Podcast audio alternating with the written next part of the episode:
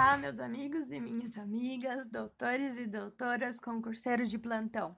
Hoje o tema da nossa conversa é características do inquérito policial, assunto esse que cai muito em concursos policiais e na OAB. Primeiramente, cumpre destacar que o inquérito policial é um procedimento administrativo, ou seja, ele não é um processo administrativo e também não faz parte do processo ao qual o juiz da instrução e julgamento é incumbido de presidir. Esse procedimento tem como fundamento de existência a coleta de todo um arcabouço de provas de autoria e materialidade daquele crime. Somente quando se alcança esses dois requisitos é que o delegado de polícia poderá fazer o chamado relatório, que será um breve resumo de todos os atos praticados durante o procedimento e também qual o crime que se encaixa naquele caso concreto sendo por fim encaminhados os autos de inquérito ao Ministério Público para que o promotor decida se irá oferecer ou não a denúncia ao juiz. Dito isso, podemos começar a destrinchar as características do inquérito. Característica de número 1. O inquérito policial é dispensável, o que significa dizer, de forma breve, que havendo indícios de autoria e materialidade já no caso concreto, sem que haja necessidade de uma investigação mais profunda, pode o Ministério Público oferecer a denúncia ao juiz sem que esse crime seja sequer passado pela seara policial. Temos no artigo 12 do Código de Processo Penal que o inquérito serve de base para denúncia ou queixa, sendo assim, já podemos compreender que algumas das vezes não há necessidade dessa base. Característica de número 2: o inquérito policial é escrito, onde temos o artigo 9 do Código de Processo Penal que diz assim: Todas as peças do inquérito policial serão num só processado reduzidas a escrito ou datilografadas, e nesse caso, rubricadas pela autoridade. Podemos notar então que o inquérito é dotado de certa formalidade. No entanto, como temos hoje nas delegacias a inserção de computadores, o artigo 405, parágrafo 1 do Código de Processo Penal adicionou uma nova regra, onde diz que sempre que possível o registro dos depoimentos do investigado, indiciado, ofendido e testemunhas será feito pelos meios ou recursos de gravação magnética, estenotípia, digital ou técnica similar, inclusive audiovisual, destinada a obter a maior fidelidade das informações. Terceira característica: o inquérito policial é inquisitivo, porque nele não temos a aplicação do contraditório, até porque esse procedimento não está aí para condenar o investigado, mas apenas realizar a coleta de indícios. No entanto, aplica-se obrigatoriamente a ampla defesa, onde é direito do investigado estar acompanhado de seu advogado ou defensor. Lembrando que há amplo acesso às provas produzidas e já documentadas no inquérito não podendo ser negado ao defensor, que pode inclusive apresentar requisitos e pedir diligências. Característica de número 4: o inquérito policial é sigiloso. Lembrando que o inquérito é sigiloso, não secreto, ou seja, ele é dotado de sigilo na medida que essa característica é necessária para a produção de provas, para que não haja interferência nas mesmas.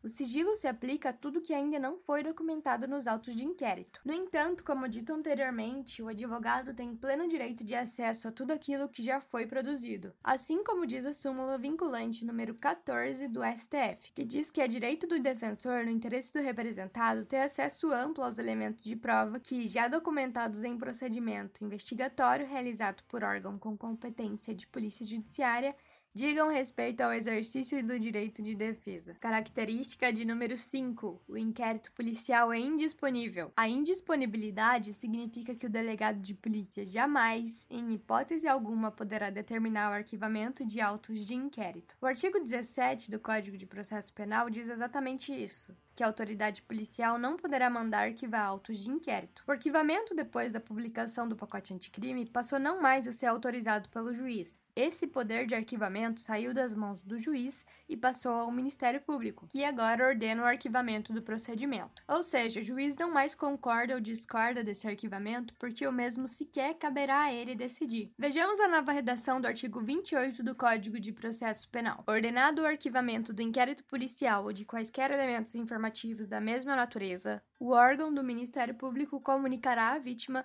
ao investigado e à autoridade policial e encaminhará os autos para a instância de revisão ministerial para fins de homologação na forma da lei. Essa revisão ministerial da qual o artigo fala trata-se de um procedimento interno onde o próprio MP realizará a homologação ou não do inquérito. Característica de número 6 o inquérito policial é temporário. Dependendo da competência de justiça daquele crime, o inquérito tem o tempo certo de duração. Na Polícia Civil, como regra geral, no artigo 3 e alíneas do CPP, tem-se 30 dias quando o investigado está solto, podendo ser prorrogado pelo juiz das garantias, e 10 dias quando preso, podendo o juiz das garantias prorrogar o tempo por até 15 dias. No entanto, pessoal, surgiram posições doutrinárias que defendem que agora o prazo é de 15 dias tanto para investigado solto quanto para investigado preso mas também a posição de que realmente são 10 dias quando solto e 15 dias quando preso. Quero lembrar aqui para vocês que esse artigo 3 do Juiz das Garantias encontra-se suspenso e provavelmente quando o STF for analisar essa, essa questão, talvez a gente tenha a nossa resposta sobre 15 dias ou 10 dias, mas ainda não temos essas respostas. Na Polícia Federal, temos que quando solto o investigado, a duração do inquérito será de 30 dias e quando preso, o artigo 66 66 da Lei 5010 de 1966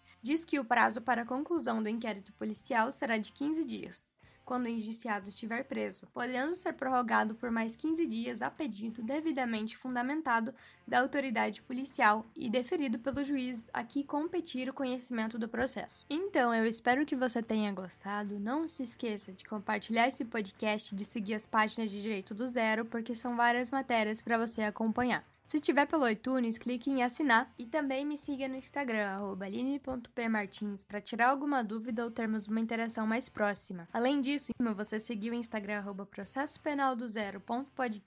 porque é lá que anunciamos cada nova aula e os pequenos resumos delas. Até a próxima!